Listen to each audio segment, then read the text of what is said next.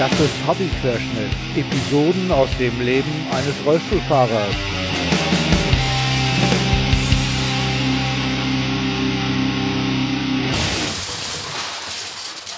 Ahoi zusammen. Das ist Hobbyquerschnitt, Episode 9. Heute ist der 1.8.2017. Ja, und heute ist schon wieder was neu. Heute werde ich mal ein Interview führen. Das heißt, in Wahrheit habe ich das Interview schon im Mai geführt, aber ich bin irgendwie noch gar nicht dazu gekommen, das freizuschalten.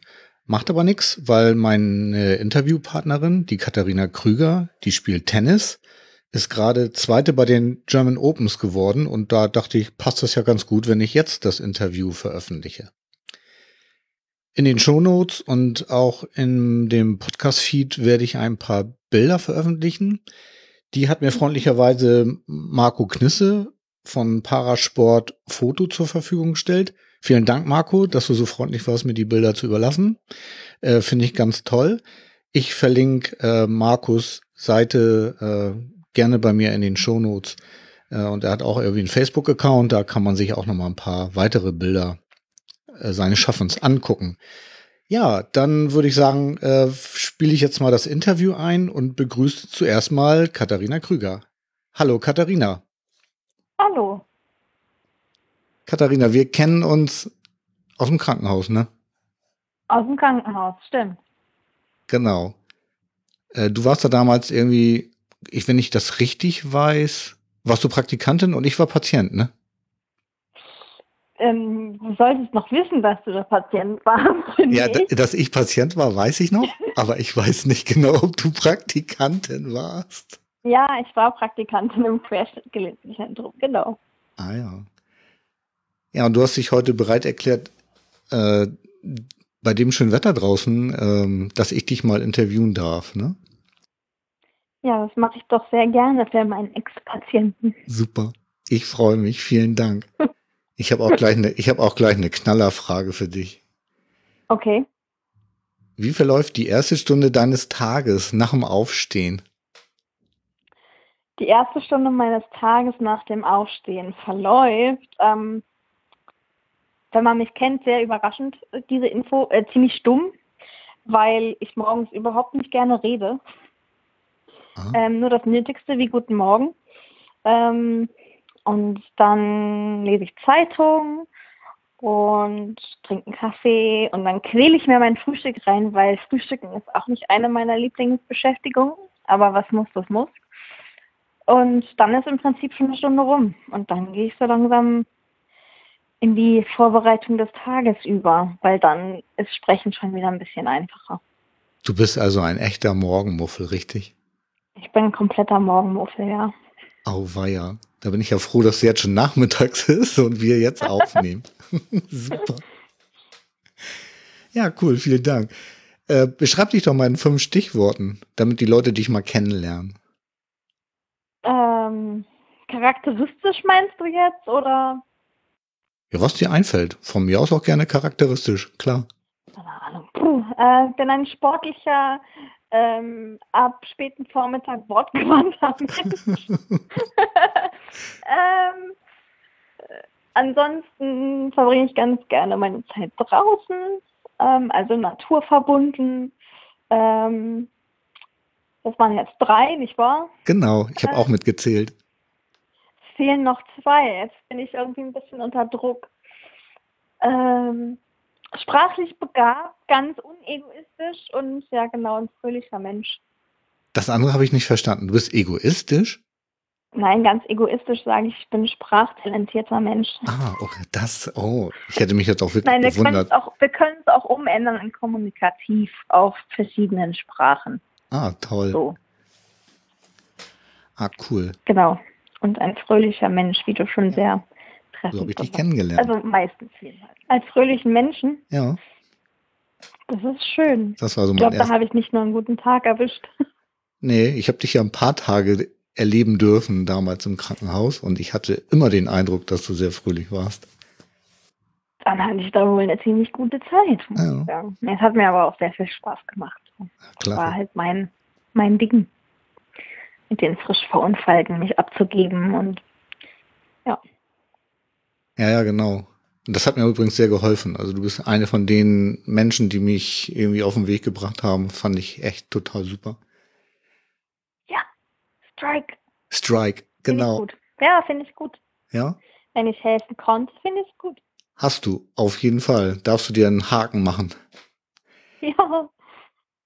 Das Krasse ist, du bist ja selbst auch behindert, ne? Sprichst du da eigentlich drüber oder ist das so eine Frage, die du vermeidest? Ach du, wenn man mich persönlich trifft, dann ist es ja wenig zu übersehen, dass äh, ich nicht ganz normal bin, in Anführungsstrichen.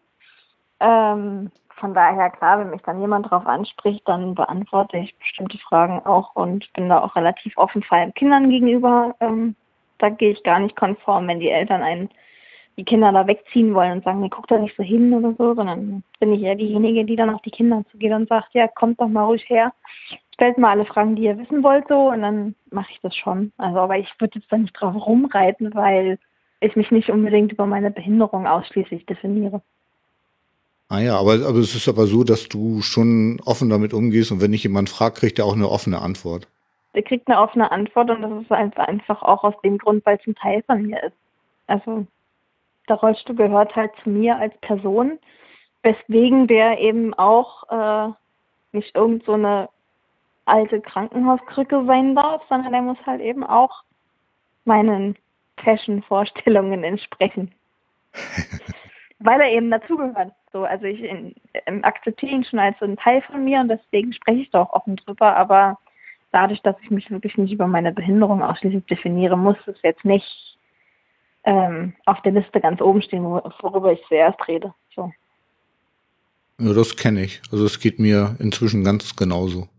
Also wenn mich jemand fragt, kriege ich einer eine nette, offene Antwort, aber eigentlich habe ich den Rollstuhl an wie eine Hose.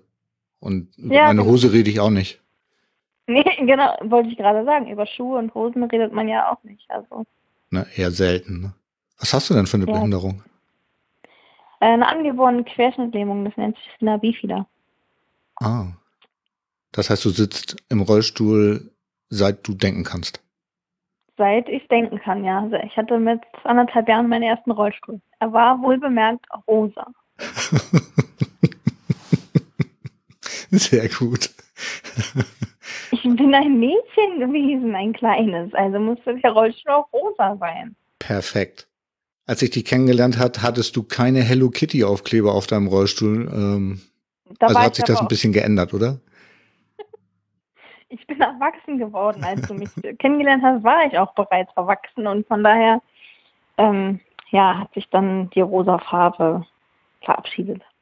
Sehr gut. Ja, was du mir damals ähm, auch erzählt hast, ist, dass du Tennis spielst. Mhm. Habe ich das zuerst erzählt oder haben wir vorher über andere Sachen gesprochen? Wir haben über allerlei gesprochen. Aber ich habe dich, glaube ich, relativ schnell gefragt, irgendwie, was du so in deiner Freizeit machst. Und dann hast du mir erzählt, dass du Tennis spielst, wenn ich mich da noch richtig dran erinnern kann. Das ist schon sehr, sehr lange her für so einen alten Mann wie mich. Schon fast vier Jahre, wie wir vorhin im Vorgespräch festgestellt haben. Ja, ähm, stimmt. Aber du hast mir damals erzählt, dass du Tennis spielst und das fand ich ähm, neben deiner fröhlichen Art wirklich, für mich war das so, so eine Perspektive, ne?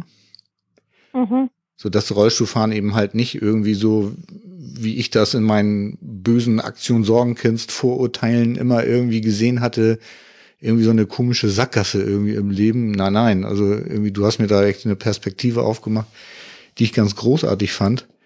Und als ich dann festgestellt habe, dass du ja nicht nur Tennis spielst, sondern sogar auf Weltniveau Tennis spielst, da war ich. Das habe ich nicht erwähnt. Das hast du aber erst nicht erwähnt, nee.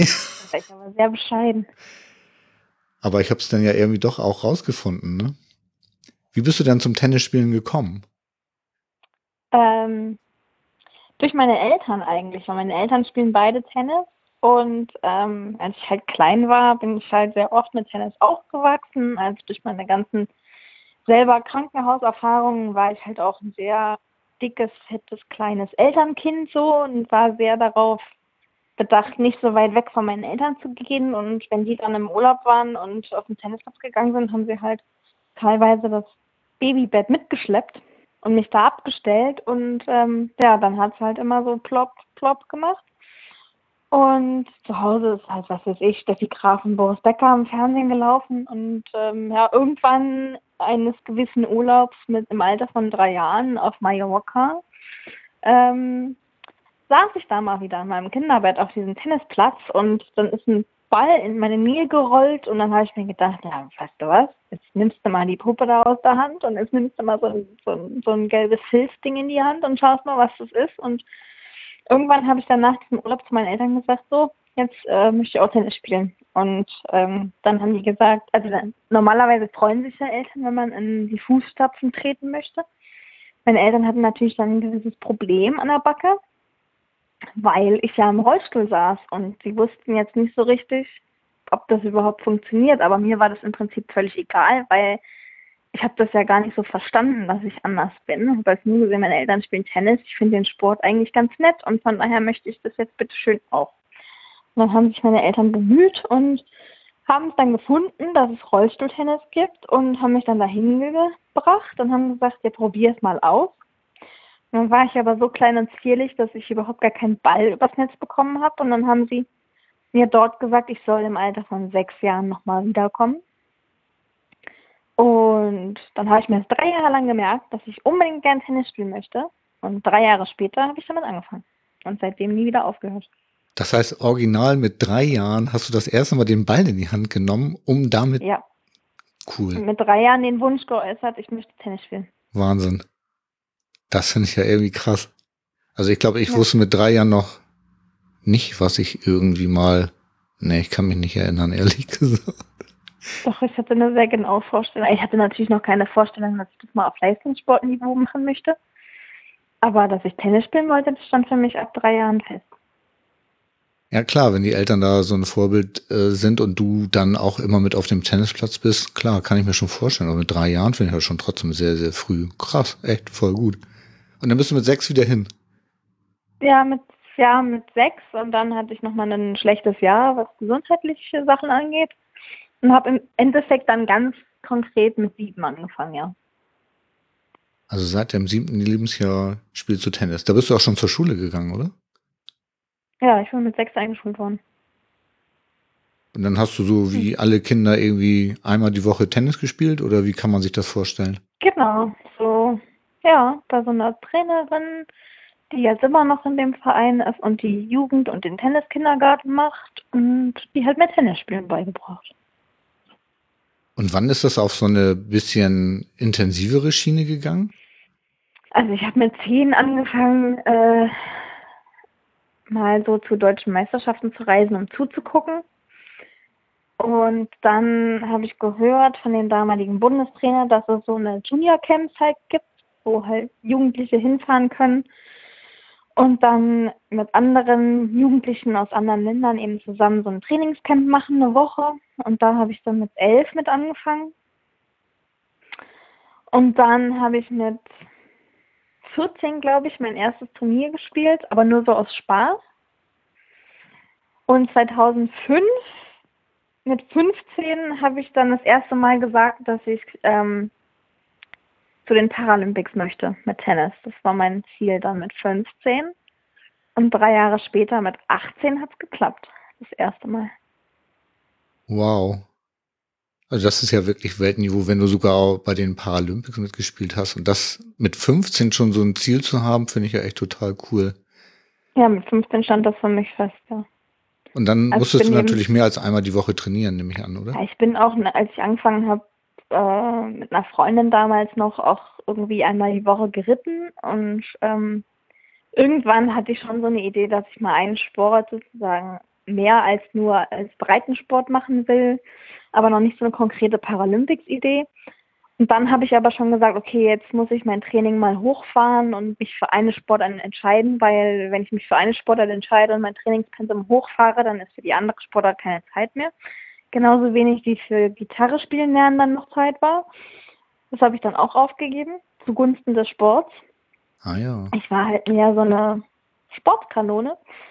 Und ähm, ja, dann ist halt die Wahl auf Tennis gefallen, weil ich dann mal irgendwann, als ich das so in, ja doch Paralympics gibt, habe ich so festgestellt, aber dann habe ich gemerkt, okay, beim Reiten gibt es nur Dressur und das fand ich irgendwie langweilig und deswegen habe ich gedacht, nehme ich mal den actionreicheren Sport und habe das immer so langsam aber sicher hochgefahren, was das Training angeht und irgendwann ist es dann bei vier, fünf Mal die Woche angekommen und äh, dann habe ich mir gedacht, jetzt ist auch Paralympics möglich. Und dann hat es auch ziemlich gleich geklappt. Äh, ja, also ich habe ja die Entscheidung, dass ich dahin will, gar nicht im gesamten oder gar nicht zu Anfang des paralympischen Zykluses, wie man immer so schön sagt, getroffen. Also hätte das, wäre das der Fall gewesen, hätte ich die Entscheidung ein Jahr vorher treffen müssen, nämlich vier Jahre vorher.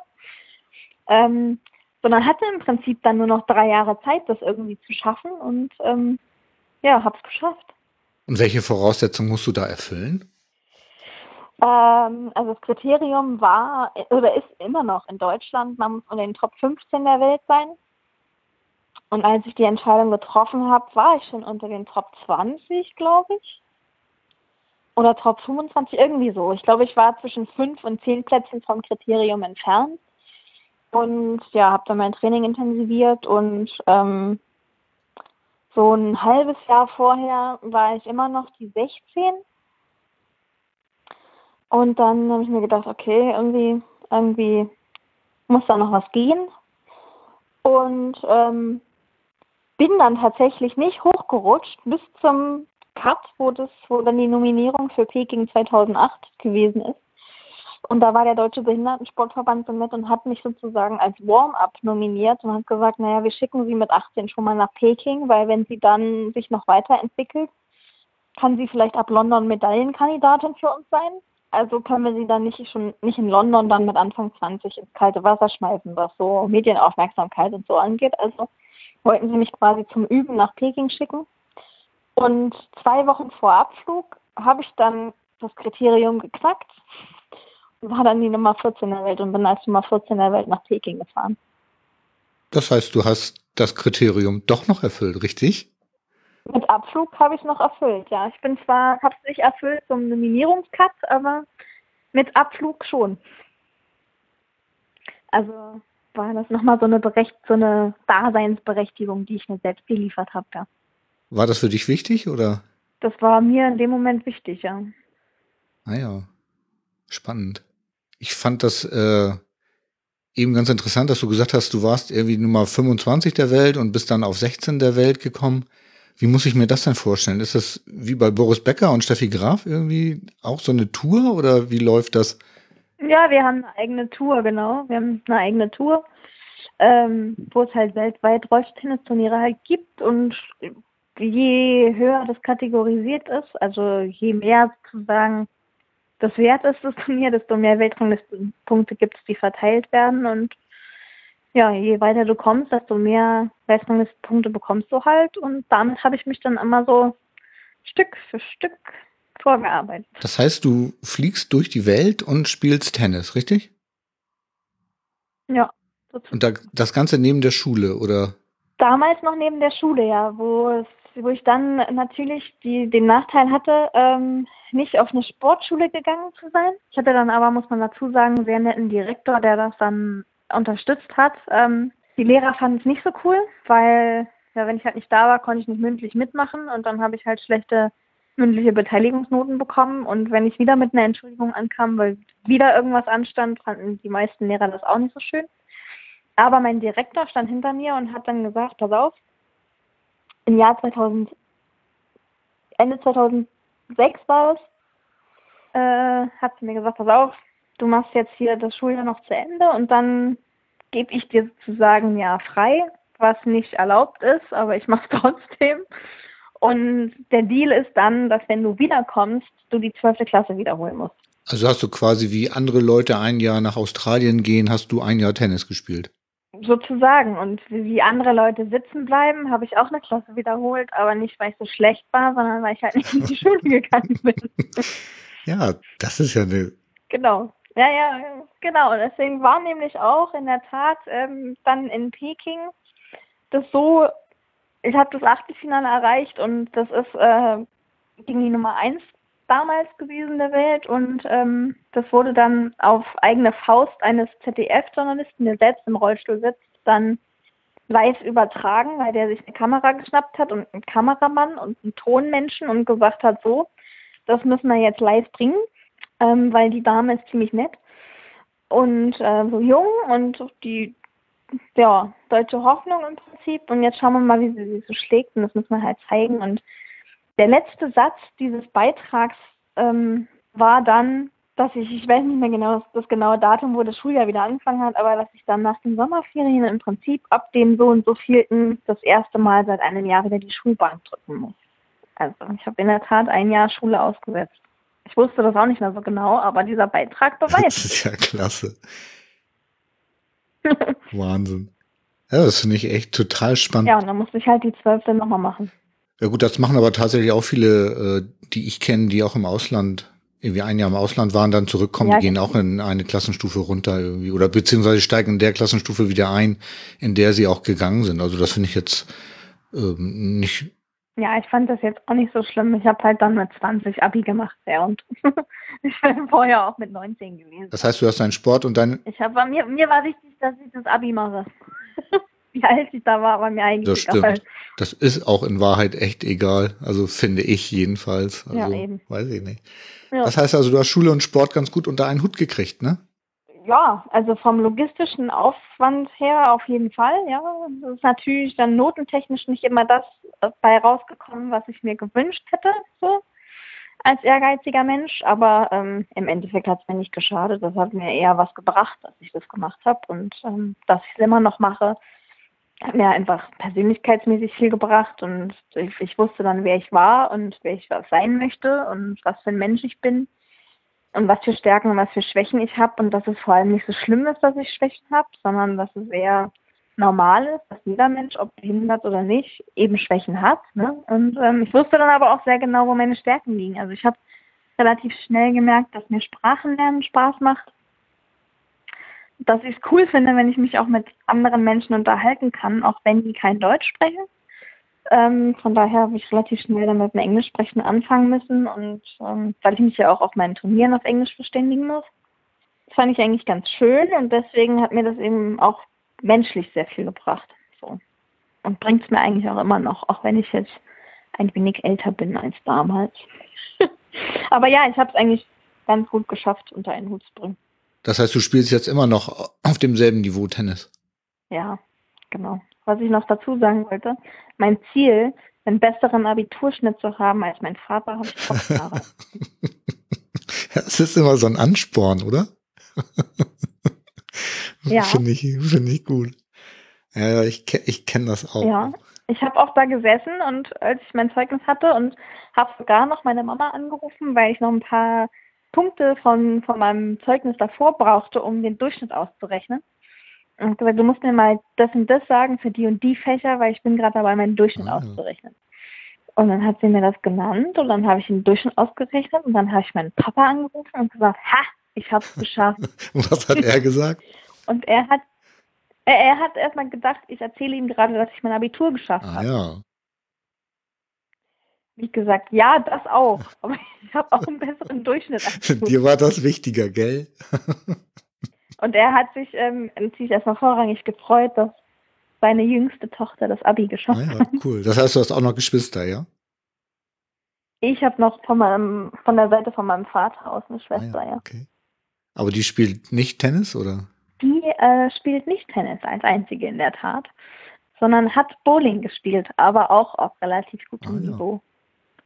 Von daher sind wir schon rund heraus eine sehr sportliche Familie. Ja, du hast ja jetzt inzwischen schon mehrfach ja. an Olympischen Spielen teilgenommen, ne? An drei insgesamt, ja. Rio waren meine letzten im letzten Jahr. Ja, ja, ich weiß, das habe ich verfolgt und war dann ganz enttäuscht. Ich weiß. na, Warum warst du Na, weil ich dir so feste die Daumen gedrückt habe und dann hast du leider das eine Spiel verloren. Ja, manchmal ist das so, ne? Ja, aber weißt du, ich hatte, du hast ja. vorher Spiele gespielt, die hast du gewonnen. Da, ich, da konnte ich nicht zuhören, weil es gab, war, glaube ich, keine Videoübertragung, sondern nur Audio. Meine ich, im Internet. Ja, ja, ich weiß das irgendwie. Ich hab, und dann habe ich hier irgendwie am Rechner gesessen und habe dir feste die Daumen gedrückt und dann hast du ausgerechnet das Spiel, was ich verfolgen konnte, hast du dann leider verloren. Aber ich bin trotzdem, nee, ich bin ganz stolz auf dich. Voll toll. ich kenne jemanden, der bei, der Olymp bei den Olympischen Spielen mitmacht. Irgendwie das. Paralympics, wenn ich bitten darf. Die Olympischen Spiele sind zwei äh, Unterscheidest vorher. du das tatsächlich?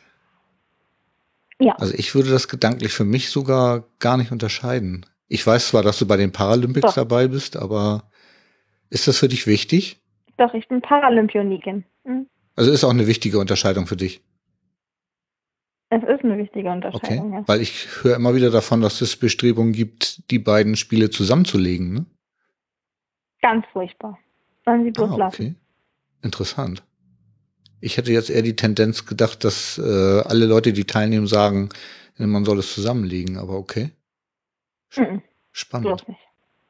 Schlechteste Idee aber. Warum? Weil es dann zu groß wird oder was ist da deine.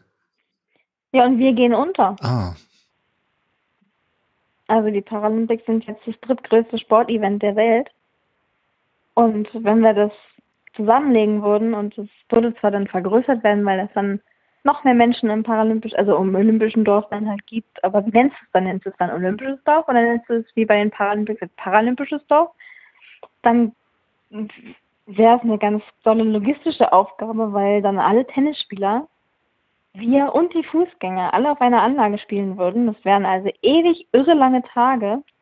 Und ähm, ja, wie macht man es denn? Macht man es so, dass erst die Rollis kommen und dann die Fußgänger oder umgekehrt? Oder macht man es wirklich abwechselnd? Und wenn man das machen würde, dann wäre es einfach so, wir würden untergehen. Also es würde sich niemand mehr Rollstuhltennis angucken, weil das ja nicht das Gleiche ist. Also die würden ja immer vergleichen. Und dann ist natürlich Rollstuhltennis wesentlich langsamer als normal Tennis und dann wäre das automatisch einfach schlechter. Also für, für viele und deswegen wollen wir das alle nicht. Und das wollen auch die ganzen Spitzensportler aus anderen, aus anderen Sportarten nicht. Also wir wollen unser eigenes Ding haben. Wir wollen daran arbeiten, dass wir als Spitzensportler wahrgenommen werden und nicht nur als Menschen mit Behinderungen. Und wir wollen aber nicht verglichen werden, weil es teilweise einfach nicht vergleichbar ist, weil wir dann immer schlecht dabei wegkommen. Ah ja. Und deswegen möchte ich das nicht. Ah, das ist spannend. Also an der Stelle ist Inklusion, denkst du, sogar schädlich. Ah nee. ja. Mhm. Kann ich, kann ich irgendwie nachvollziehen, ja. Weil es tatsächlich so, dieser Gedanke ist nicht, nicht ganz von der Hand zu weisen. Das heißt, ihr kommt da äh, auch im olympischen Dorf oder paraolympischen Dorf dann auch irgendwie zusammen und äh, unterhaltet euch, ne? Und wie wichtig ist dir das? das so eine Sportparty, Bitte? Ja. Feiern da auch unsere eigene Sportparty. Ja, ja genau. Stimmt. Und aber da, du triffst da nicht nur die Tennisspielerinnen und Tennisspieler, sondern ihr trefft euch grundsätzlich dort, ne, oder? Ja, ist, also ich muss dazu sagen, ich habe die letzten zwei Paralympics leider nicht mehr im Dorf gewohnt, ähm, weil es aus betreuertechnischen Gründen und Betreuerschlüssel und Athlet halt nicht funktioniert hat und ich halt wegen meiner Behinderung eben Teilhilfen brauche. Ähm, und unser Bundestrainer damals immer noch ein Mann war und ich halt weibliche Hilfe brauche und nicht von einem Mann. ähm, aber als ich in Peking war, habe ich das eine Mal im Dorf gewohnt und bist halt die ganze Zeit, wenn du auf Tennis trainieren unterwegs bist, nur mit den Tennisspielern zusammen so und kennst dann halt die Leute irgendwann, aber ähm, so im paralympischen Dorf mit den ganzen anderen Deutschen aus anderen Sportarten ist es dann eben auch so, du bist dann nur noch Deutsch, ne? Und die sind alle, fiebern die mit, alle, wirklich. Und wenn du dann ins Dorf zurückkommst von deinem Wettkampf, dann fragen alle, na, und, und, wie war's, wie war's? Und dann heulen die dir auch mit dir, wenn du dann unzufrieden bist und in Tränen ausbrichst, weil du noch nicht drüber reden kannst. Die heulen dann auch einfach mit. Das ist einfach Flair ohne Ende und du freust dich auch in der Tat dann wirklich ähm, für die anderen, wenn die mit einer Medaille heimgekommen sind. So. Und das ist halt eine große Familie für die, für die knapp zwei Wochen. Ja, wunderbar, oder? Ja. Klasse. Das stimmt. Mhm. Du, ich habe mal eine ganz andere Frage. Trägst ja. du Kopfhörer vorm Tennisspielen? So in dieser Konzentrationsphase? Mhm. Ja, ungefähr eine halbe Stunde. Also wenn ich absehen kann, dass es ungefähr eine halbe Stunde losgeht, dann ähm, spreche ich nur noch mit meiner Mama, aber auch noch sehr kurz angebunden und höre ansonsten Musik, ja. Hast du auch so eine großen Kopfhörer auf oder so in ihr? Äh, ja, also nee, jetzt eigentlich die kleinen, weil ich die einfach leichter verstauen kann so. Äh, ich fand es halt irgendwann blöd, immer noch mal zurück zur Tasche und die dann rausholen und dann geht Zeit verloren und in der Zeit quatscht dich dann doch jemand an, der dich eigentlich gar nicht mehr anquatschen soll. So. Also ich ziehe mich eigentlich wirklich ganz in mich zurück, so kurz vorher. Und wenn mich dann noch jemand anredet und ein Gespräch verwickeln will, dann kann ich den immer nicht so abwürgen, weil ich das unfreundlich finde. Und deswegen hm, habe ich jetzt die kleinen Kopfhörer, weil ich einfach schneller rankomme. So kann sagen, ah, okay, jetzt geht's bald los, also Stöpfen rein, aber ich hatte auch mal große. Ah ja, spannend. Das heißt, du hast tatsächlich so das Bedürfnis, dich dann komplett abzuschotten und das machst du mit Musik? Was für Musik hörst du denn? Genau. Ähm, also ich höre auf alle Fälle, das hat sich ja auch nicht geändert, ähm, immer Michael Jackson, weil mich das positiv aggressiv macht, also quasi den hm. Puls hm. hochfährt. Ähm, dann war ich aber kurz vor Rio, das äh, ist sozusagen jetzt dazugekommen und seitdem höre ich mal dieses eine Lied. Da war ich in einem Projekt mit drin. Ähm, ein Berliner Musiker hat ähm, mal gehört, dass es ein Video der amerikanischen olympischen Mannschaft gegeben hat und ähm, hat beschlossen, dass es doch bescheuert die olympischen Athleten gewesen ist. Er macht jetzt das Gleiche äh, mit den Deutschen, aber äh, holt sich Hilfe beim Olympiastützpunkt Berlin und würfelt paralympische und olympische Berliner Athleten zusammen, macht mit denen ein Video zu dem Lied, was er eigentlich für einen Kinofilm geschrieben hat, was aber vom Text her wunderbar auch auf, weiß ich nicht, Olympische Spiele und großes sportliches Event halt passt und ähm, ja, ja, und dann seitdem höre ich immer dieses Lied und dieses Lied heißt nämlich Unsere Zeit. Und deswegen passt es eigentlich auch ganz gut. Und seitdem ich das vorher immer bei in Rio gehört habe und ihm auch eine Videobotschaft geschickt habe und ähm, halt auch mitgesungen habe, sodass er halt sieht, dass ich das wirklich höre und damit er stolz drauf sein kann. Ähm, seitdem habe ich da nicht mehr mit aufgehört. Also es ist mir halt zum Lieblingslied geworden und seitdem ist es Teil von mir. Und ich habe mit diesem Musiker auch noch Kontakt. Also er weiß auch, dass ich es immer noch höre. Also du hörst dann immer genau. dieselbe Musik sozusagen zum Einstimmen.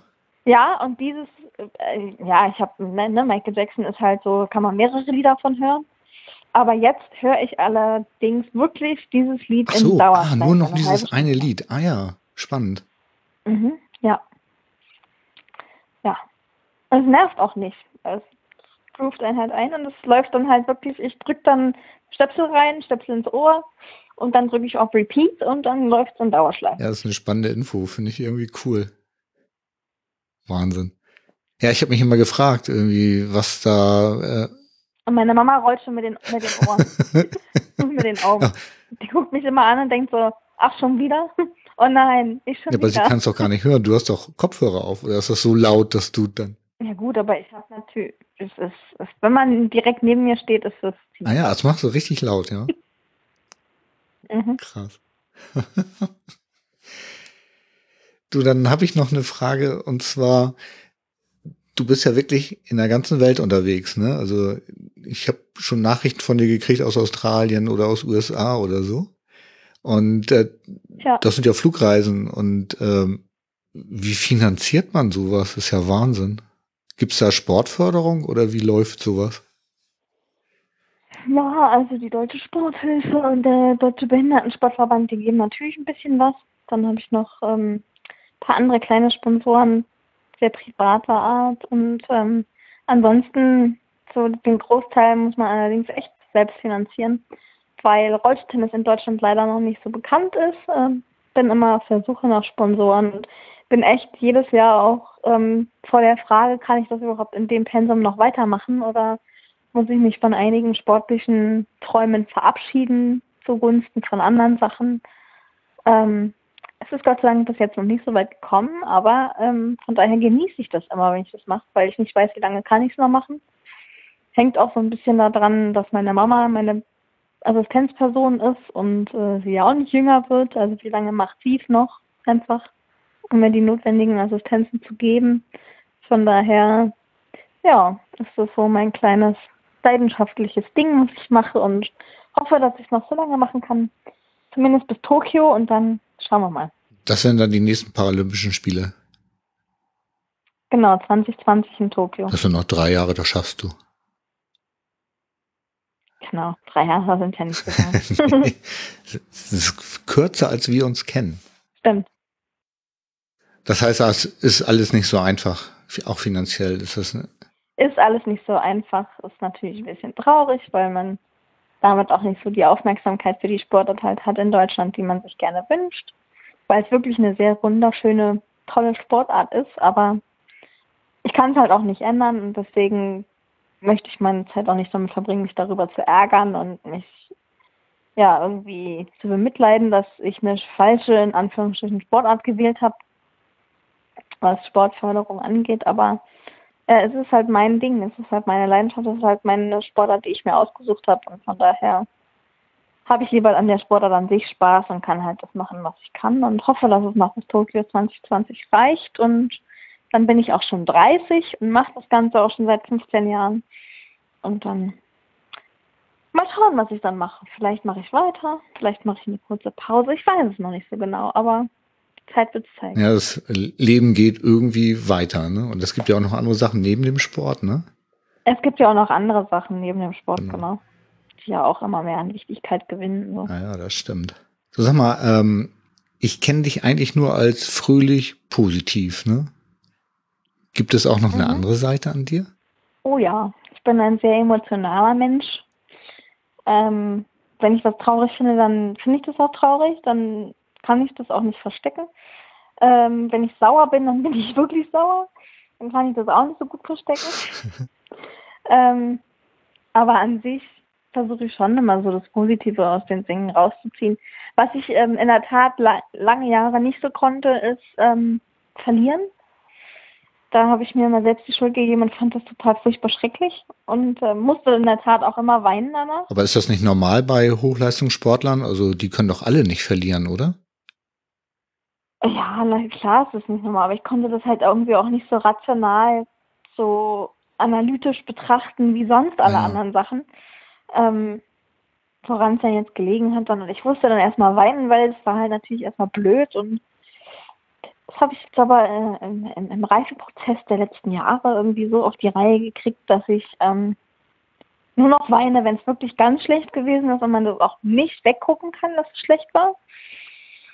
Ähm, ansonsten gibt es jetzt aber tatsächlich auch schon Matches, die ich verliere und trotzdem mit erhobenen Hauptes darunter gehen kann und auch fünf Minuten später lache oder tatsächlich meinem Freund eine SMS schicke, trotzdem. Ah ja. Manchmal ist es aber auch nicht so. Also wenn es ganz beschissen war, dann ähm, weiß auch der aus der ah, Ferne ah, ja. Bescheid. Jetzt müsste es eigentlich rum sein und ich habe noch keine Nachricht. Hat sie wohl verloren und ist nicht ganz so happy. und dann traut er sich nicht, sich zu melden und jetzt schaffst du es schon. Er traut sich schon, aber er gibt mir dann oh, Zeit gut. und äh, ungefähr eine Stunde.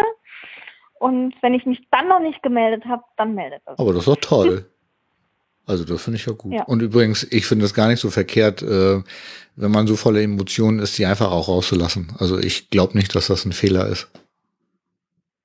Ach nee, ich glaube auch nicht, dass das ein Fehler ist, aber manchmal, also man konnte mich halt in die Tonne kloppen, man konnte mich nicht gebrauchen, ich konnte keinen vernünftigen Satz rausbringen und habe halt wirklich geweint wie ein Schlosser, als wäre die Welt ja. untergegangen und das ist natürlich nicht der Fall. Von daher mache ich das dann mehr so als aus Wut auf mich selbst und manchmal gehe ich auch irgendwo hin und schrei mal ganz laut und dann geht es mir wieder besser und dann, ja, kann ich ja wieder lachen. Aber ja, an sich bin ich schon relativ positiv. Ja, die Seite kenne ich gar nicht. Ich lache lieber, als dass ich, ich lache lieber, als dass ich irgendwie mich rumärgere und rumheule. Weil das, das stimmt, so kenne ich dich. Ich lache, glaube ich, manchmal die, die, Dinge, die blöden Dinge auch weg. Ja, das tue ich aber auch. Das tue ich aber auch. Also warum auch nicht, ne? Wenn du so viel durch die Gegend fliegst, ne, hast du bestimmt auch schon viele lustige Sachen erlebt, oder? Beim Fliegen oder eher nicht? Doch, also es gab in der Tat meinen ähm, sehr netten Steward, der ohne dass ich es böse meine, das war wirklich sehr süß, aber der hatte auch sehr offensichtlich, ähm, also er war offensichtlich schwul, um es mal auf den Punkt zu bringen, aber, aber sehr, sehr niedlich einfach auch in seiner Art und ähm, als ich dann auf meinem Sitz saß, hat er dann ohne Witz zu mir gesagt, pass auf, das ist ja ein Langstreckenflug, wenn du dich mal einen Gang stellen willst und die Mama schläft, dann drückst du einfach auf den Call-Button, ich komme dann und dann stellen wir uns hin, damit sich das Blut nicht staut. Und da musste ich einfach lachen, weil das einfach so nett war, dass er sich so eine Gedanken um mich gemacht hat und äh, ja, es war einfach lustig. Also das war so mein lustigstes ah, ja. Ding. Und ich hatte tatsächlich, was ich auch immer ganz lustig finde, ähm, ich weiß gar nicht, wo ich hingeflogen bin. Auf jeden Fall war das auch ein Langstreckenflug und ich bin garantiert in diesem Land drei Wochen geblieben, hatte aber den gleichen Steward auf dem Hinflug und auf dem Rückflug. Oh, spannend. Und der hat sich dann auch über die lange Zeit daran erinnert, dass ich nicht in Urlaub geflogen bin, sondern wirklich auf Wettkampf. Und ähm, kam dann zu mir und meinte, ey, und ach Mann, dass wir jetzt wieder auf dem gleichen Flug sind, ist ja lustig. Wie war es denn? Hast du was gewonnen und so? Das fand ich ganz nett. Also es war schon witzig. Ja, es gibt, manchmal gibt es so Situationen, da denkt man, Hä, was ein Zufall. ist ja klasse. Ja, das stimmt. Äh, ja. Und viele Leute haben ja so Probleme. Also ich höre das immer mal wieder, dass Leute ihren Rollstuhl nicht so gerne ins Flugzeug verladen lassen, äh, weil sie Angst haben, dass was kaputt geht. Hast du so einen Ärger schon gehabt? Nee, Gott sei Dank nicht. Aber kommt oft genug vor und was ich am, äh, was ich aber am blödesten finde, ist, wenn ich den ins Flug, also wenn ich den weggebe und dann sage, ich brauche den aber unbedingt in der Flugzeugtür wieder und es dann nicht passiert und ich dann in so einen blöden Stuhl da umsetzen muss und in der Gegend rumgegondelt werde, obwohl ich selber fahren könnte. Das nervt mich am meisten. Ähm, jetzt habe ich aber wunderschönerweise ähm, einen Rollstuhl, den man ganz klein zusammenfalten kann und der passt in die Gepäckablage da oben und von daher muss er jetzt nicht mehr mich verlassen und ich auch ihn nicht. Ich weiß immer, wo er ist. Das heißt, du nimmst deinen Rollstuhl mit in die Kabine? Ja, von daher fliege ich jetzt viel entspannter. Wow. So, von so einem Rollstuhl habe ich ja noch nie gehört. Ist ja klasse. Was ist das denn für einer? Ja, ein AGK. Ein Engländer sozusagen. Ah, ja. ah, spannend. Hm. Wieder was gelernt. Ha, muss ich mich auch mal drum kümmern. Wir fliegen ja auch relativ häufig. Ja, von daher weiß ich immer, wo der Rollstuhl ist und weiß auch, dass ich ihn dann habe, wenn ich ihn brauche. Ja, das ist echt ein Vorteil. Also ich habe auch ständig äh, ein bisschen Angst, dass was passiert. Also insofern ähm, finde ich das eigentlich eine prima Lösung, wenn das geht. Ist ja Wahnsinn. Ja. Ähm, ich habe hier häufig mal so ein bisschen das Problem, dass ich von erwachsenen Menschen so mitleidig über den Kopf gestreichelt werde. Ne? Gibt es sowas auch bei dir, was sich irgendwie da so Handlungen von anderen Leuten, die dich total nerven, weil du eine Behinderung hast? Ach, das nervt mich nicht. Ich finde es einfach schade, dass es so ist. Also, weil es einfach auch davon zeugt, dass die Leute Berührungsängste haben und es ist mir ein großes Anliegen, diese Berührungsängste in der Gesellschaft abzuschaffen oder auch einfach nur zu mindern, Schritt für Schritt ähm, und damit eben auch offen auf die Leute zuzugehen und sagen, es ist in Ordnung, wenn ihr nichts mit Behinderung am Hut habt so.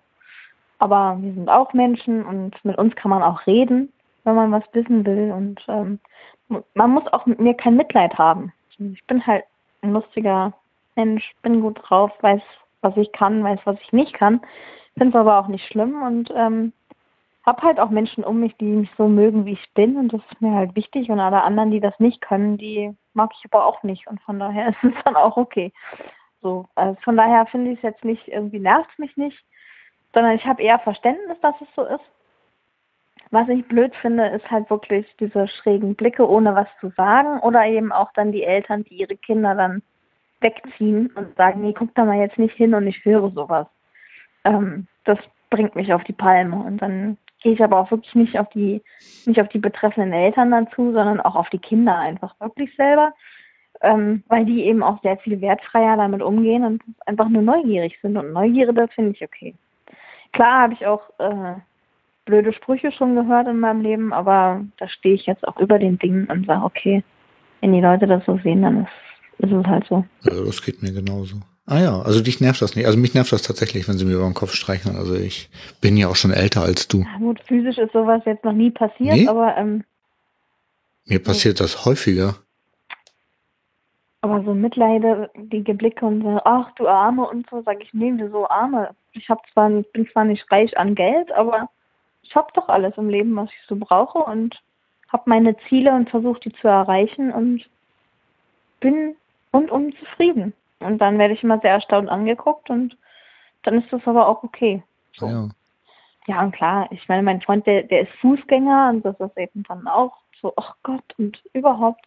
Und dann kriegen wir ja natürlich auch mal Sprüche reingedrückt, aber ich lächle die nur noch weg und er hat mittlerweile ähm, sehr coole Gegenkonter entwickelt und sollen die Leute. ah ja, spannend. Ja. Gut, du bist jetzt schon fast 30, hast du gesagt, ne? 27, ja. Oh Gott, und ich sag fast 30. Also du bist Mitte 20. In du bist Mitte Jahren 20. Bei den Paralympics für Ende genau. 20. Und äh, du hast ja du hast ja Abitur gemacht und du hast ja auch studiert. Und ja, studiere auch immer Ja, noch. bist aber auch im, auf dem Sprung ins Berufsleben, oder? Hab am 1. Februar dieses Jahr angefangen zu arbeiten. Und ist das dein Traumberuf? Oder ist das irgendwie was, was du gemacht hast, weil damit du das mit dem Sport arrangiert bekommst? Nee, also es ist was, was, ähm, was ich sehr gerne mache und ähm, was mir auch ein persönliches Anliegen ist, mich um Inklusion zu kümmern und was auch immer wichtiger wird in, in, in Zeiten der UN-Behindertenrechtskonvention und ähm, wo ich einfach der Meinung bin, dass es auch richtig ist, dass es immer mehr Selbstbetroffene gibt, die auch in professionellen Jobs da halt arbeiten und nicht nur von Nichtbehinderten entschieden wird, was jetzt eigentlich Inklusion ist und wie wir das jetzt eigentlich erreichen, sondern es ist, also für, für das, dass ich da arbeite und habe ich da, da kriege ich Geld für, ja, weil es mein Beruf ist jetzt. Aber ich habe daran unglaublichen Spaß.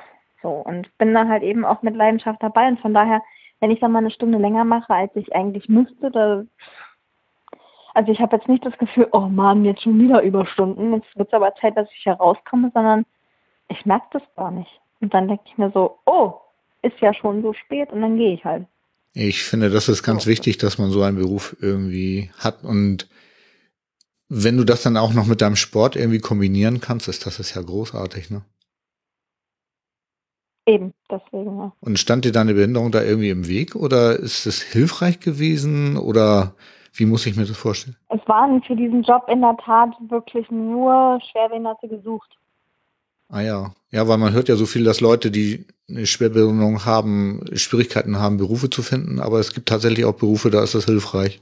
Ja, also hier war es jetzt halt so, wenn man sich gedacht hat, klar, wenn man über Inklusion spricht, dann sollte man eben auch jemanden haben, der da Experte dran ist, nicht nur weil er das fachlich studiert hat, wie in meinem Fall, sondern eben auch, weil er selbst eine Behinderung hat und weiß, was das bedeutet und weiß auch von der Natur aus, ja, wovon er überhaupt redet und kann das dann eben zusätzlich nur noch mit fachlicher Kompetenz halt stützen.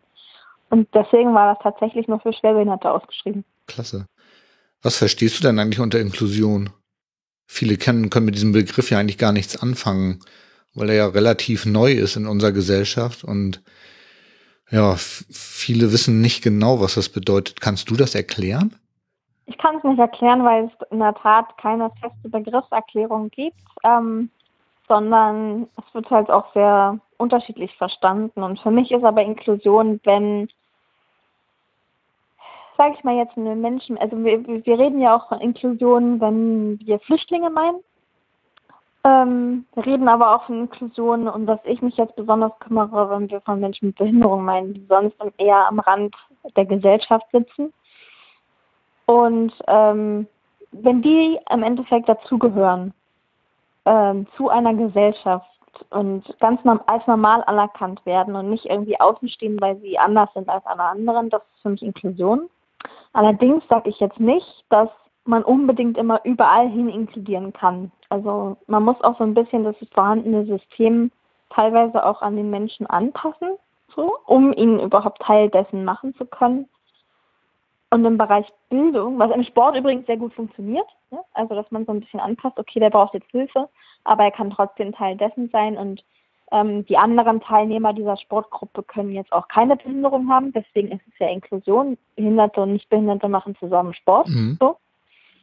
Ähm, in der Bildung bin ich nicht immer damit konform, wirklich zu inkludieren, weil ich halt sage, nein, dieses ganze Abschaffen von Förderschulen und alle müssen in der Regelschule unterrichtet werden, finde ich Quatsch, weil es bestimmte Menschen mit Behinderungsgruppen halt, die kann man nicht in der Regelschule inkludieren, die werden da völlig überfordert, sondern für mich ist Inklusion, wenn man sagt, du gehörst dazu, du bist nichts Schlimmes, nur weil du eine Behinderung hast. Ähm, aber wenn der halt in der Förderschule eher die Chancen hat, sich zu entwickeln, dann soll man ihn doch bitte dort lassen. Dann würde Inklusion bedeuten, dass man aber auch jemanden, der auf eine Förderschule gegangen ist, nicht als schlecht ansieht, sondern sagt, das ist auch ein Teil unserer Gesellschaft, dieser Mensch. Und ähm, er hat auch seine Fähigkeiten und Fertigkeiten, die er halt mitbringt und auch den kann man irgendwie in einem Beruf unterbringen. So. Das wäre für mich dann Inklusion. Aber über den Sport ist es eben leichter zu definieren, sag ich mal. Man muss sich aber bewusst sein, das sage ich auch beruflich immer wieder, dass Inklusion ein langer, langer Prozess ist, der auf einem guten Weg ist, aber noch nicht abgeschlossen. Und ob wir einen Status quo erreichen, wo wir sagen, das ist jetzt Inklusion und jetzt haben wir alle inkludiert, das weiß man nicht. Das wage ich zu bezweifeln, was aber auch in Ordnung ist. Also man muss sich ja auch immer wieder anpassen, wie in einem System eben auch. Man muss sich verändern, die Strukturen verändern sich, von daher muss man sich da auch selber anpassen. Aber das so, das, das ist für mich im Groben im Inklusion. Ja, das ist ein spannender Gedanke. Ich sehe das übrigens ganz, ganz ähnlich. Und ich sehe das auch so wie du, dass Inklusion ja nicht primär sich um behinderte Menschen dreht, sondern wirklich, wenn man eine inklusive Gesellschaft haben möchte, irgendwie tatsächlich äh, alle gemeint sind, ob alte Menschen, ob behinderte Menschen, ob eben halt Flüchtlinge, wie du das schon richtig gesagt hast, irgendwie also wäre natürlich ein, eine tolle Gesellschaft, wenn wir das alles schon perfekt machen könnten, aber ähm, ist noch ein Weg. Aber wir sind auf jeden Fall schon mal losgelaufen und dass so Menschen wie du irgendwie da dran arbeiten, finde ich irgendwie total toll. Ja, auch eine Herzensangelegenheit, das zu unterstützen, dass es weiter vorangeht. Ähm, und ich bin auch ein geduldiger Mensch. Also ich sehe die kleinen Fortschritte, die wir schon gemacht haben. Wir sind auf dem Weg in die richtige Richtung. Aber es wird noch dauern. Ja, das sehe ich auch so. Also bis es in, an allen Köpfen ankommt. Ich muss auch ganz ehrlich sagen, ähm, ich sitze ja jetzt erst seit vier Jahren im Rollstuhl und äh, mein Bild, was ich von Behinderten hatten, bevor ich im Rollstuhl gelandet bin, war zwar auch schon irgendwie ein bisschen offener, aber äh, ganz ehrlich, ganz viele Sachen waren mir auch gar nicht klar. So, das wird einem erst klar, wenn man wirklich betroffen ist oder Betroffenen im Bekannten- oder Verwandtenkreis hat und dann sich wirklich intensiv damit auseinandersetzt. Ne? Eben. Und ich meine, es gibt natürlich die ganzen Griesgräme, die, die ihre Behinderung nicht annehmen können und die dann halt sagen, äh, halt mal die Tür auf oder so. Ähm, dann gibt es natürlich auch viele nicht behinderte Menschen, die das dann auf alle behinderten Menschen übertragen und sagen, ja, die sind ja alle so schlecht gelaunt. Aber nur indem man Öffentlichkeit schafft und Möglichkeiten schafft, ähm, Inklusion auch zu leben und vorzuführen sozusagen, wie es funktionieren kann, kann man dann auch die, hin, die, die Menschen in den hintersten Ecken, die sich dagegen noch sperren, noch irgendwann erreichen und sagen, hier, ja, du hast recht, es gibt Kriegskrämer, weil du hast ihn schon getroffen, aber es gibt auch fröhliche Menschen, so, und die lebenslustig sind und die noch Ziele im Leben haben und ähm, auch diese Seite kann immer mehr ins, ins, ins Licht gerückt werden und ich muss sagen, seit 2009, seit der Ratifizierung der UN-BRK, treffe ich jetzt auch jedes Jahr immer noch mehr Menschen draußen. Auch aktive Rollstuhlfahrer, die ich so sehe. Es hat sich schon sehr verändert, dieses Gesellschaftsbild. Und auch nicht nur welche, die sagen, oh, jetzt ist das Leben vorbei, sondern so sagen, hey, wir sind ja gleichgesinnt und wie geht's dir denn so? Und auch in offenen Kontakt mit einem dann treten und sich so auch offene auch Tipps holen. Und also wirklich fremde Menschen, die ich überhaupt nicht kenne, und dann so sagen, hey, cool und hm. und dann nicht nur sagen, naja, hier mit Rollstuhl und so, sondern ich bin mal einem, einem relativ jungen Rollstuhlfahrer begegnet, der hat mich auf meinen Pullover angesprochen und fand meinen Pullover schön und das fand ich genau der richtige Weg. Ja, genau. Wenn, wenn wir da irgendwann so. komplett angekommen sind, dann haben wir es geschafft. Ne? Aber ähm, noch sind wir nicht ganz da, aber du hast schon recht. Also ich sehe auch immer mehr Leute, die ein positives Bild nach außen senden irgendwie. Und ich bin auch in Communities unterwegs, wo der Rollstuhl gar nicht gesehen wird. Nee, sondern ich ja. als Mensch. Ne? Mhm. Ist eigentlich ein schönes Gefühl, finde ich. Ja. Wir sind ja auch nur Menschen. Oh, ganz, ganz, genau. Mit Ecken und Kanten und Fehlern und Fähigkeiten. Wie genau. jeder andere auch. Bloß, dass wir eine Karre unterm Hintern haben, ne? Richtig. Dann haben wir natürlich manchmal die A-Karte gezogen, wie ich damals in der Schule bei Menschen, die mich angenommen haben. Ich war in einer Theatergruppe, das ist zum Beispiel eine Anekdote aus meinem Leben, eine, in einer Theatergruppe und ich bin wirklich teilweise auf der Bühne vergessen worden beim Proben, mhm. weil die nicht mehr daran gedacht haben, dass ich ja am Rolli bin. Und ich saß dann irgendwann und gesagt, hallo, kann mich mal jemand runterholen? oh ja, sorry, tut mir leid. Und dann habe ich natürlich in der Mittagspause mal die Karte gezogen, weil wir gegenüber hatten, von, der, von meiner Schule, wir hatten einen Dönerladen. Dann haben alle gesagt, so, wir haben eine Stunde Mittagspause, wenn du jetzt Döner holen gehst, kannst du A, mehr auf einmal tragen, weil du hast einen Schoß und B, hast du Räder unterm Arsch und schneller.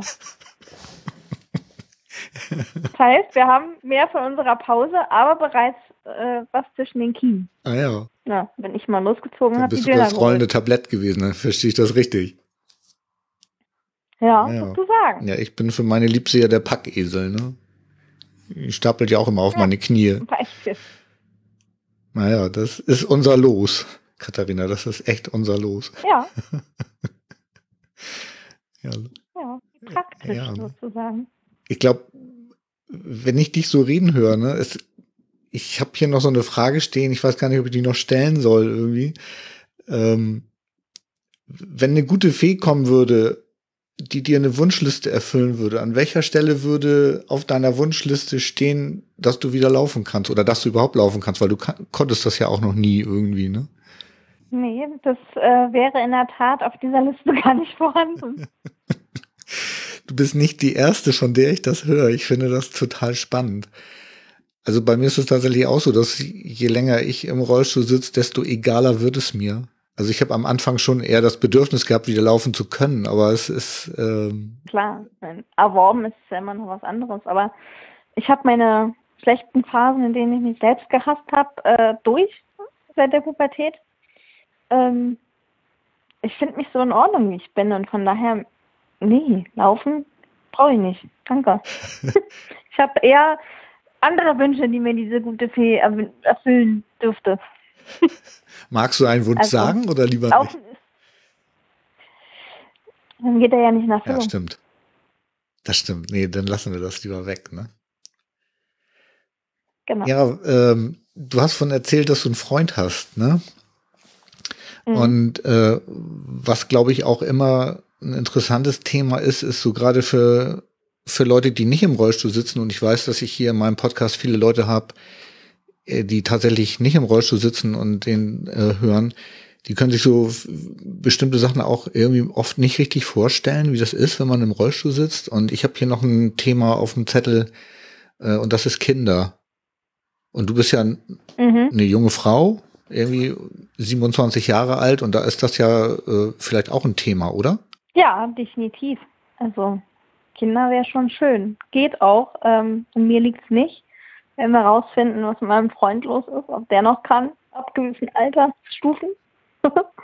Nein, ähm, wir haben auch schon darüber geredet, Kinder sind auf jeden Fall ein Thema. Ähm, wir wollen es jetzt ähm, ruhig angehen lassen. Ich mache jetzt erstmal meinen Tennis zu Ende und ähm, Mamis mit Anfang 30 sind ja in der jetzigen Gesellschaft auch nicht mehr so selten. Von daher das stimmt. schieben wir das Ganze einfach auf nach Tokio. Ähm, mein Freund geht jetzt auch noch mal weg aus Berlin und studieren.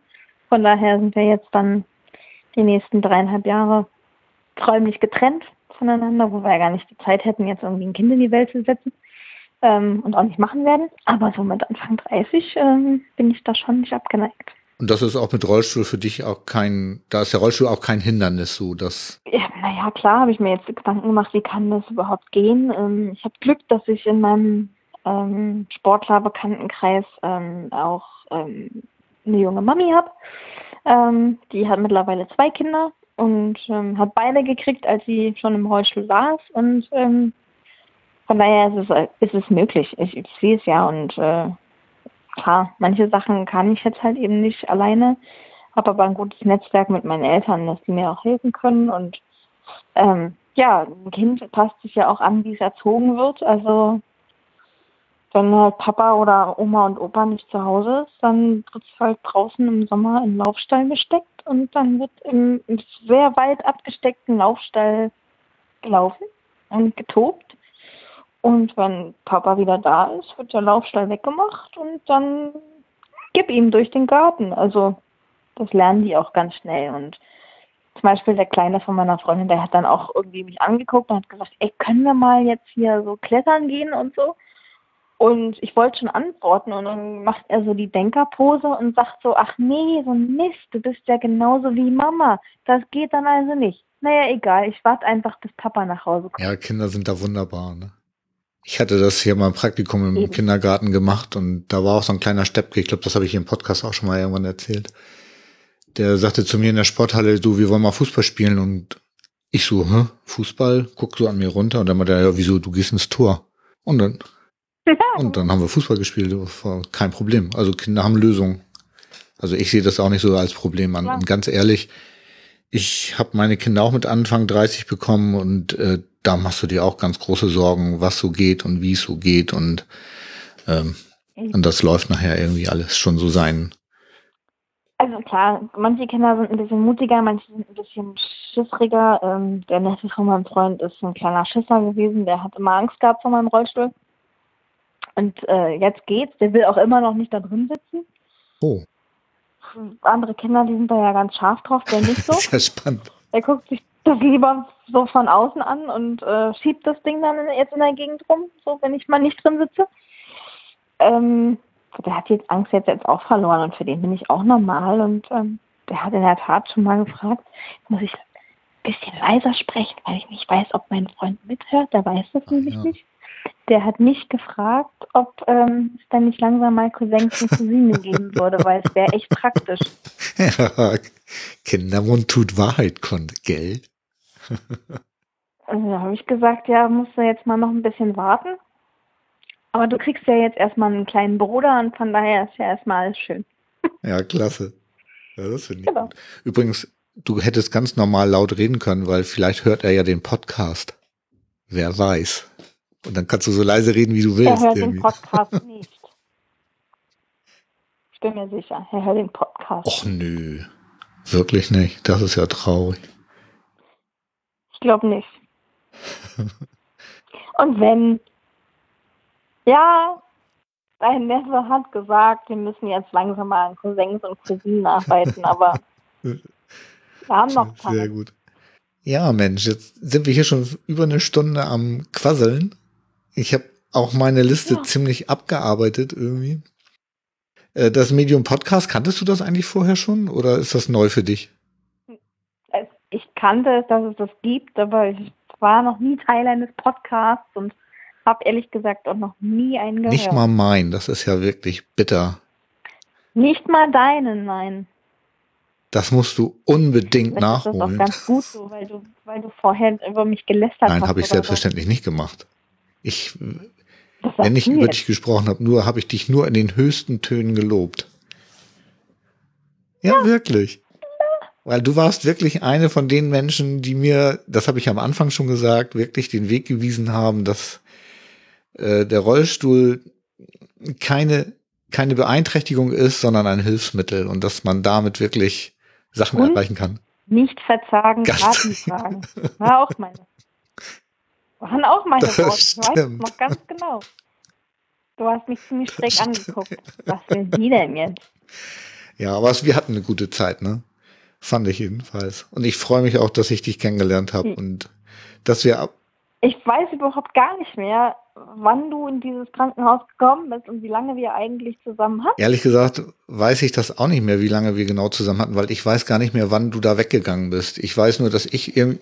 Am 13. September. Ja, ich war, ich bin irgendwie da. Anfang, nee, Mitte Juli ins Krankenhaus gekommen und war dann, glaube ich, knapp vier Wochen da und musste dann nochmal weg. Und ich glaube, als ich wiedergekommen bin, warst du nicht mehr da. Genau, genau, genau. Du hast dich nämlich von mir verabschiedet, als du weggegangen bist und gesagt hast, du kommst wahrscheinlich nicht wieder Naja, irgendwie genau. so war das. Ne? Ich, Bis ich hier weg bin. Aber wir sehen uns ja ab und zu mal auf einer Messe irgendwie. Ja, muss ich jetzt natürlich schauen. Das ist jetzt, äh, meine Messearbeit mache ich jetzt ja nicht mehr. Ach nein. Ähm, kann jetzt aber auch deswegen ich letztes Jahr eben nicht auf der Reha-Care gewesen bin. Ähm, es kann aber durchaus sein, dass ich jetzt für meinen neuen Rollstuhlsponsor da wieder hin muss. Oh. Ähm, ich nehme einfach Urlaub, ne? Von genau. Arbeit. Oder ich komme mal nach Berlin und dann trinken wir mal einen Kaffee. Oder du kommst mal nach Berlin und, oh Gott, Berlin, seid vorsichtig. Stimmt, ist ganz gefährlich. Da werden. Es kommt ein bekloppter Rollstuhlfahrer. er ist mittlerweile bekloppter als ich. Wer? Du machst in einem Rollstuhl echt schrägere, gefährlichere Sachen als ich. Nein. Also ich habe gute Arbeit geleistet, wenn das dabei rauskommt. Hast, hast du auf jeden Fall. Mal betonen. Sehr gut. Und es hat sich noch nicht mal angefühlt wie Arbeit. Nee, stimmt. War ich manchmal hart zu dir? Nein. Oder? Gut. Ich weiß es nicht mehr. Nein, warst du nicht. Also bestimmt nicht. Hör mal auf zu jammern jetzt. Ja, das ist ja ein Spruch, den ich äh, von euch wirklich gelernt habe. Irgendwie so von jammern wird's nicht besser. Das ist ja echt so mein Motto, was ich hier auch ständig im Podcast irgendwie verbreite und das mir auch wirklich, wirklich hilft irgendwie so. Und es ist ja auch tatsächlich so. Hier nimm das Ding an und fertig irgendwie so. Und dann leb dein Leben und schafft aber nicht jeder so gut. Ne? Ja, ich. Von daher klar. von ein Vorzeige. Ich bin Vorzeigebehindert, ja. Kann sein, weiß ich nicht. Mhm. Ich lebe einfach mein Leben. Doch, ich habe dich, ich habe dich zum Vorzeigebecken gemacht. Danke. Ja, ich bin jetzt tatsächlich wirklich äh, am Ende meiner Frageliste. Ähm, Habe ich noch irgendwas vergessen zu fragen, was du unbedingt noch äh, sagen möchtest? Ach, ich glaube nicht. Wir haben ja schon oft genug darüber gesprochen, dass ein Rollstuhl kein Hindernis ist, jetzt irgendwie Träume zu leben und versuchen, Ziele zu erreichen. Ähm, klar kann man auch trauern. Das ist auch völlig okay. Ich habe auch, glaube ich, dir gesagt, trauern ist auch in Absolut. Ordnung. Ähm, das sage ich auch, das sage ich auch immer noch. Und es ist auch, glaube ich, notwendig, um es zu schaffen, auf lange Dauer gesehen, mit so einem Kapitel abzuschließen, weil man als Querschnittgewinnter in der Tat nicht mehr dahin zurückkommt, wo man mal gewesen ist. Also man wird nie wieder das gleiche Körpergefühl haben wie vorher. Ähm, man ja, viele Dinge werden einfach länger dauern als vorher. Es wird auch nie mehr besser werden.